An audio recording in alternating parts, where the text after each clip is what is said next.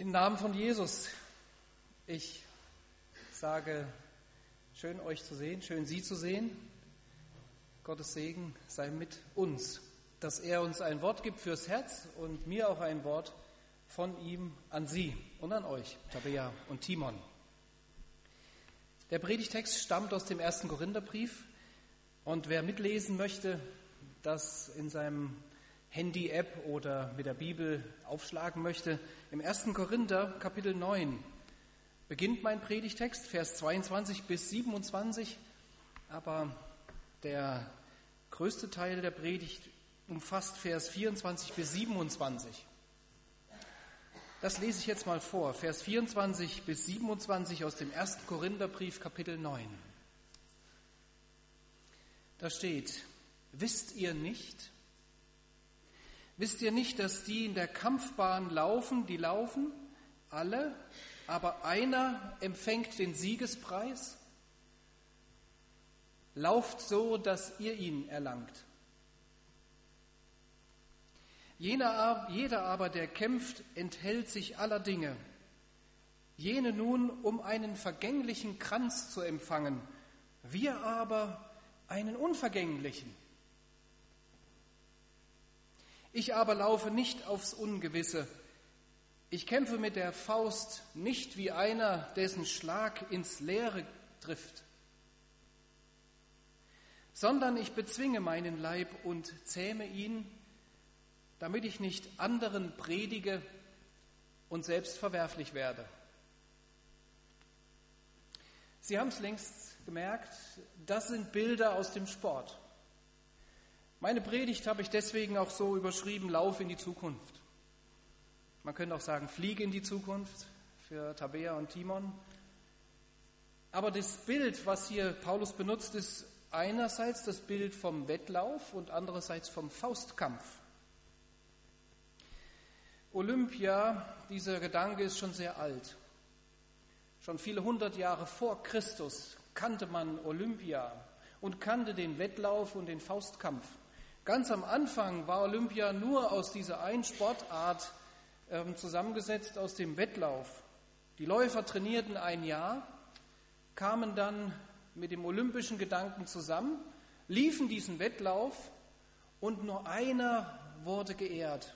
Nur einer hat diesen Lauf gewonnen und wurde mit dem Ehrenkranz ausgezeichnet und ging geehrt nach Hause. Die anderen waren niedergeschlagen und waren Verlierer. Da gab es noch keinen zweiten und dritten Platz, wie wir das heute kennen. Paulus vergleicht also Christsein mit Laufen und mit einem Wettlauf. Und dann sagt er den Korinthern, ihr lauft in einer Art Laufbahn, in einer Kampfbahn und jetzt lauft so, ihr Korinther, dass ihr diesen Lauf wirklich gewinnt. Lauf in die Zukunft. Lauf zum Sieg. In dieser, bei diesem Wettlauf war Schnelligkeit gefragt. Beim Boxkampf Treffsicherheit. Ganz klar. Und dann sagt Paulus, ihr Korinther, lauft also so, seid so engagiert, dass ihr diesen Lauf gewinnt, dass ihr das Ziel erreicht, dass ihr einen Preis gewinnt. Dann könnte man Paulus die Frage stellen, aber bitte Paulus, äh, Christsein und Laufen und Wettkampf und Ziel, worum handelt es sich denn bei diesem Preis, den du da auslobst? Paulus sagt an einer anderen Stelle, an einer anderen Gemeinde, im Philippa-Brief lesen wir davon, ich jage selbst nach dem vorgesteckten Ziel, dem Siegespreis der himmlischen Berufung Gottes in Christus.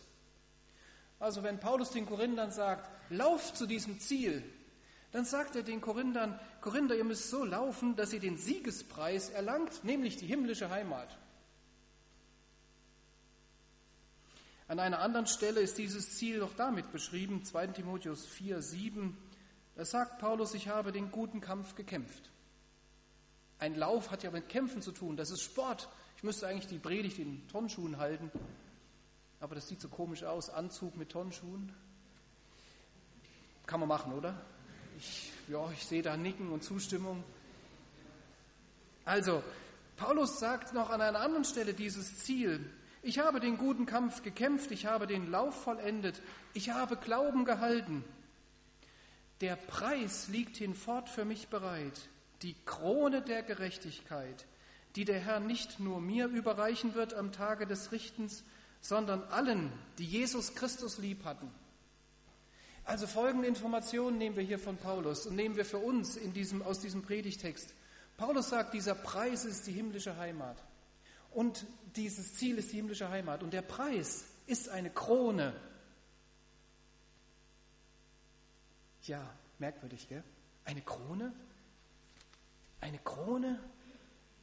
Also ich habe als Kind nicht so oft Prinz und Prinzessin gespielt, äh, aber die Mädchen in meinem Alter und auch meine Töchter, die haben auch Prinzessin gespielt.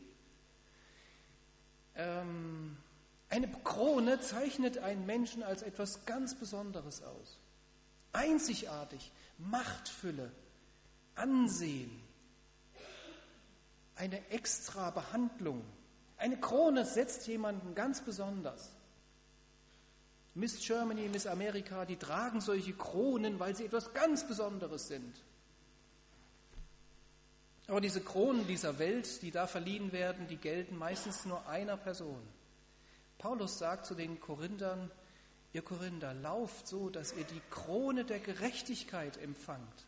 Das ist dann Auszeichnung von Gott, die nicht einer einzelnen Person gilt, sondern jedem, der diesen Lauf vollendet hat der die Richtung behalten hat. Dafür sagt, der Korinther, sagt er den Korinthern, dafür lauft zu diesem Ziel. Diese, diese, diese Krone ist eine größte Ehrung, die Gott einem Menschen überreicht. Die Krone der Gerechtigkeit. Und dann stellt sich Paulus selber als Vorbild dar. Er betrat diese Laufbahn, diesen Kampfbahn fast, wie er sagt, er läuft auf das himmlische Ziel zu. Er setzt seine ganze Kraft dafür ein. Er unterlässt es, Dinge zu tun, die ihm von diesem Lauf abhalten. Er fokussiert sich. Er sagt, ich halte mich nicht zu denen, die nach dem Start im Christsein lässig geworden sind. Er lässt, hält sich nicht zu denen, die das Ziel verloren haben aus ihren Augen. Er hält sich nicht zu denen, deren Faustschlag nur noch in die Luft geht, die den Gegner nur noch in der Luft treffen. Paulus weiß aber, dieser Lauf, der kostet etwas. Ganz klar, wer Sport gemacht hat oder gerade macht, der weiß, Sport kostet richtig was. Ein Lauf kostet etwas. Ich lese mal nach der Hoffnung für alle, wie diese beiden Verse über dieses Bild vom Sport übersetzt werden. Da schreibt also, im Hoffnung für alle lesen wir, wer im Wettkampf siegen will, setzt dafür alles ein. Gestern Fußball, ne? Ihr habt es gesehen, vermutlich die Fußballfans unter uns. Wie die gekämpft haben, noch in der Verlängerung ein Tor zu schießen und dann sich vorbereitet haben aufs Elfmeterschießen. Die haben alles eingesetzt. Sogar die Theaterleute sind zu ihrem ähm, auf ihre Kosten gekommen, weil auch ein bisschen Theater immer dabei ist beim Fußball. Ein Athlet verzichtet auf vieles, um zu gewinnen. Und wie schnell ist sein Siegeskranz verwelkt? Wir dagegen kämpfen um einen unvergänglichen Preis. Paulus sagt, ich gebe alles für diesen Sieg und hole das Letzte aus meinem Körper heraus. Er muss sich meinem Willen fügen, denn ich will nicht andere zum Kampf des Glaubens ermutigen und selbst untauglich sein. Also dieser Lauf, dieser Wettlauf, dieser Wettkampf, der kostet etwas. Jeder, der Sport macht, weiß, was es kostet. Wer Sport macht, weiß, dieser Lauf kostet Zeit. Wer sich sportlich betätigt, muss seine Zeit dafür einsetzen. Er kann nicht gleichzeitig auf dem Sofa liegen und die Füße hoch. Wer in diesem Lauf unterwegs ist, der weiß, es kostet auch meine Finanzen, weil Sportkleidung und Sportschuhe kosten ganz schön. Wer unterwegs ist, wer diesen Lauf beginnt, der weiß, dass er die eigene Bequemlichkeit aufgeben muss. Es ist die Überwindung des inneren SWHs. Kennen Sie den? Den SWH? Den hat jeder dabei. Der innere Schweinehund, Wer unterwegs sein will, wer einen Lauf machen will, wer Sport machen will, der muss diese Überwindung schaffen. Er muss den inneren Schweinehund besiegen. Eines der größten Kämpfe. Paulus sagt den Korinthern, lauft, dass ihr den Siegespreis erlangt. Enthaltet euch dieser ganzen Ablenkung, seid fokussiert auf ein Ziel. Paulus weiß, dass dieser Lauf etwas kostet, aber er weiß noch viel mehr, dass dieser Lauf sich lohnt. Keiner von uns macht Dinge, die sich nicht lohnen. Jeder prüft, bringt das etwas für mein Ziel? Hat das eine gute Auswirkung? Hat es, komme ich dadurch besser durch oder gelingt da ein Mehrwert?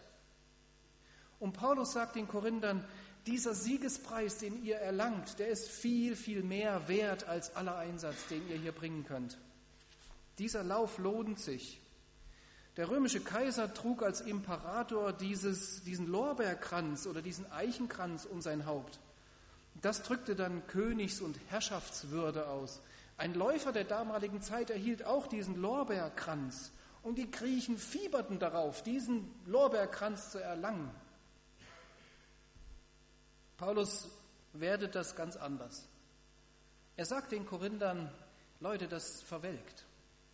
Diese Ehrung der Menschen, die verwelkt, die bringt auf die Dauer ein kurzes Ansehen, aber dann wieder vergessen. Auch die Sieger von Olympia von den letzten Jahren, wer kennt sie noch? Ein paar von uns sicher. Aber diese Ehrungen dieser Welt, die werden wieder vergehen, so wie dieser Lorbeerkranz der Geehrten von damals verwelkt ist. Und Paulus sagt den Korinthern, dieser Lauf, den ihr begonnen habt, vollendet den auch, weil der Lohn, der übersteigt das alles, was man hier auf der Erde erlangen kann. Dieser Lauf lohnt sich. Der Preis wird von Gott selbst übergeben, die Krone der Gerechtigkeit, oberste und größte Auszeichnung von Gott. Ausdauer ist da gefragt. Wer von Ihnen schon viele Jahre mit Christus unterwegs ist, der wird wissen, was es bedeutet, Christ sein erstmals Christ zu werden und dann auch Christ zu bleiben. Es braucht Ausdauer, es braucht Zielstrebigkeit, Zähigkeit, weil dieser Lauf wird auch umkämpft. Dieser Lauf wird auch angefochten und das weiß Paulus selber. Er hat auch die Anfechtung und die Leiden erlebt, die das bedeutet, Christ sein, Christ zu sein. Er sagt den Korinthern, ihr Korinther, es ist kein Einzelkampfsport Christsein, sondern Massensport. Ihr seid miteinander unterwegs. Ihr geht gemeinsam auf ein Ziel los. So geht die Kanzel runter. So geht sie wieder hoch. Christsein ist Mannschaftssport. Und Christsein wird auch angefochten. Paulus sagt den Korinthern, ihr braucht ein wichtiges und großes Ziel, diese himmlische Berufung, einmal bei Gott zu sein. Wer lenkt denn da vom Lauf ab? In 1. Petrus wird er beschrieben, Satan, der umhergeht wie ein brüllender Löwe, wen er verschlingen kann. Paulus weiß darum und Christen wissen darum, dass man von diesem großen Ziel abgelenkt werden kann. Satan lenkt ab. Er entmutigt, er verleidet, er motiviert aufzugeben mit dem Christsein, auszuscheren, aufzuhören mit diesem Christus. Es ist doch viel zu anstrengend, Christ zu sein. Die Bibel kann unmöglich Maßstab sein für mein Denken und Handeln. So versucht Satan abzulenken vom Ziel. Satan selbst greift das Wort Gottes an und versucht seine Christen und versucht die Christen abzulenken von diesem Ziel. Aber an dieser Stelle kommt Jesus ins Spiel. Er ist nämlich derjenige, der diesen Satan schon besiegt hat, der schon in diesem Lauf, in dem wir alle sind, neben uns ist, als Trainer. Der sagt, halt durch. Ich bin neben dir. Jesus ist der Trainer, der sozusagen schon den Lauf vollendet hat. Er ist schon durch durch das Menschsein ist gestorben am Kreuz, ist wieder auferstanden und ist jetzt neben dir. Christsein heißt nicht, du bist jetzt allein auf deine Kraft angewiesen, sondern dass du Ziel und dass du das Ziel erreichst, ist der Trainer, der mit dir läuft. Ich habe mal einen Trainer erlebt, der saß im Auto und neben ihm ist der Trainierte im Fahrrad, äh, hat er äh, getreten. also richtig Gas gegeben, um da die Berge und Rohren runter. Ne? Und der Trainer im Auto, der hat ihn also immer angebrüllt, Scheibe runtergelassen und der saß da an seinem Lenkrad, hat noch eine Cola hier gehabt. Ne? Und dann hat er den Trainierenden hat er gequält. Ne? Jetzt aber, jetzt, oh Mann, ey, du. Und den also richtig getückt, dass der sich bewegt. Und ich dachte, wie gut ist, dass Christus nicht so ein Trainer ist, der da einfach leicht und locker neben uns fährt, sondern er sagt, ich bin durch durch diesen Lauf. Ich habe ihn vollendet, ich bin am Ziel und ich komme zurück und ich laufe jetzt mit dir. Ich bringe dich zum Ziel. Wenn du keine Kraft mehr hast, wenn Satan dich versucht auszuscheren, das mit der Bibel sein zu lassen, die Gebote wegzulassen, das alles alten Menschen zuzuschreiben, die noch an Christus glauben wollen, dann ist Christus da, der sagt, ich bringe dich durch. Ich laufe hinter dir. Ich laufe auch vor dir, neben dir. Von allen Seiten umgebe ich dich. Das ist Christus, der Trainer. Der sagt, halt durch. Hab das Ziel im Blick. Da staune ich über Jesus und freue mich an ihm. Paulus ist jemand, der sich, wie ich sagte, schon auf das Ziel fokussiert. Und da steige ich mal in den Text ein, den Predigtext, der noch einige andere Gedanken an der Stelle von diesem Fokussiertsein von Paulus ausdrückt. Den Juden bin ich ein Juden geworden, damit ich die Juden gewinne. Denen, die unter dem Gesetz sind, bin ich einer geworden, die unter dem Gesetz leben, obwohl ich selber nicht unter dem Gesetz bin, damit ich die, die unter dem Gesetz, die unter dem Gesetz sind, gewinne. Denen, die ohne Gesetz sind, bin ich wie einer ohne Gesetz geworden, obwohl ich doch nicht ohne Gesetz bin vor Gott, sondern bin dem Gesetz Christus, bin in dem Gesetz Christus. Damit ich aber die, die ohne Gesetz sind, gewinne. Den Schwachen bin ich ein Schwacher geworden, damit ich die Schwachen gewinne. Ich bin allen alles geworden, damit ich auf alle Weise einige rette. Und dann kommen diese Verse, die ich jetzt gerade ausgeführt habe. Alles aber tue ich um des Evangeliums willen, um an ihm teilzuhaben. Der Paulus fokussiert sich auf einen Zielpunkt. Allen das Evangelium verkündigen. Er will allen wo er die Möglichkeiten hat, alles werden, um das Evangelium zu verkündigen. Das ist sein Fokus. Und dann guckt er hinter diesem Ziel auf den Preis, der ihn erwartet. Darauf geht er zu. Ich komme zum Schluss. Ein, ich habe selber neun Jahre in Südafrika gelebt und habe an einem großen Fahrradrennen teilgenommen, das um Kapstadt rumgeht. Das ist das sogenannte Argus. Ein Fahrradrennen, über 110 Kilometern und ähm, das Kap ist immer sehr stürmisch. Und dieses äh, Fahrradrennen ist also sehr aufreibend, ähm, mit vielen tausend Leuten da auf ein Ziel zuzufahren. Aber dieses Bild hatte ich vor Augen auch in der Vorbereitung für diese Predigt.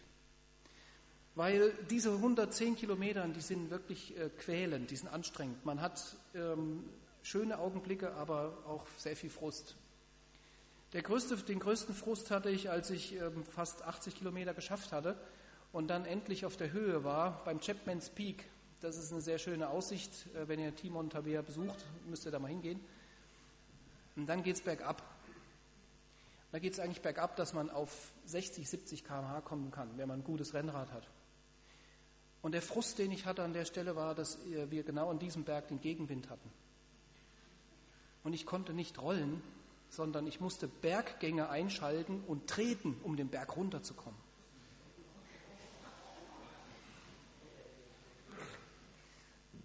Es ist manchmal beim Christsein so, ne? man denkt, jetzt wird es leichter und es wird nicht.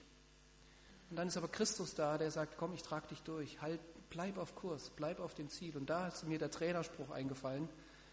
Mein Trainer hatte mir gesagt, Wieland, du musst das Rennen vom Ziel her fahren. An diesem Punkt, wo wir nicht mehr bergab rollen konnten und ich treten musste, um berg runterzukommen, ist mir dieser Satz nochmal ganz neu bewusst geworden. Ich sage, Wieland, du musst das Rennen vom Ziel her fahren. Und da habe ich mir überlegt, ja, was ist denn mein Ziel? Ja, ich will diesen Lauf voll, ich will dieses Fahrradrennen gewinnen, ich will durch. Also gewinnen hieß für mich nicht einen Platz belegen, sondern überhaupt schaffen. Halt durch. Ihr Christen von Barmstedt oder wo sie auch herkommen, sie müssen das Christsein vom Ziel her fahren. Oder ihr, Tabea und Timon, mit eurer Aussendung das Ziel vor Augen behalten. Paulus möchte so viele wie möglich Menschen für Gott gewinnen. Das ist sein oberstes Ziel. Das Evangelium verkündigen ist oberste Motivation für ihn. Und dafür nimmt er Einschränkungen in Kauf, Entbehrungen. Und warum kann er das aushalten? Weil das Ziel viel größer ist als das, was er jetzt gerade durchleidet. Weil der Preis viel größer ist als das, was er jetzt ausstehen muss. Paulus sieht auf das Ziel des Laufes. Gott wird ihn belohnen mit dem Siegespreis. Darin möchte er uns Vorbild sein. Er ermutigt seine Gemeinde in Korinth, in Barmstedt, in Kapstadt. Er motiviert seine Gemeinde, auf das Ziel hinzulaufen. Amen. Ich bete mit uns. Dich wollen wir ehren und loben, dass du, Herr unserer Gemeinde, deiner weltweiten Gemeinde, Jesus Christus, dass du Sieger bist. Dir sei Ehre und Anbetung. Du hast den Lauf schon vollendet und bist zurückgekommen und läufst mit uns. Dir sei Ehre dafür, dass du Satan schon bezwungen hast, dass seine Ablenkungsmanöver scheitern müssen. Wir danken dir, dass du uns in unserem Lauf in die Zukunft unterstützt. Wir danken dir, dass du uns einen viel größeren Preis überreichen wirst, als sich unser Einsatz hier eigentlich rechnet. Wir danken dir, Jesus, dass du mit uns läufst, dass du vor uns und neben uns, unter uns und hinter uns bist dass du uns von allen Seiten umgibst bei unserem Lauf im Christsein in die Zukunft. Und wir bitten dich auch an diesem Morgen, dass wir durchhalten, dass wir dein Ziel erreichen mit unserem Leben, dass wir das Ziel der himmlischen Berufung in dir einmal mit eigenen Augen sehen. Und wir beten für die, die müde geworden sind, die sich abgewendet haben von dir, von deiner Gemeinde. Bring sie zurück und hilf uns dran zu bleiben an dir und dich an erste Stelle zu setzen. Amen.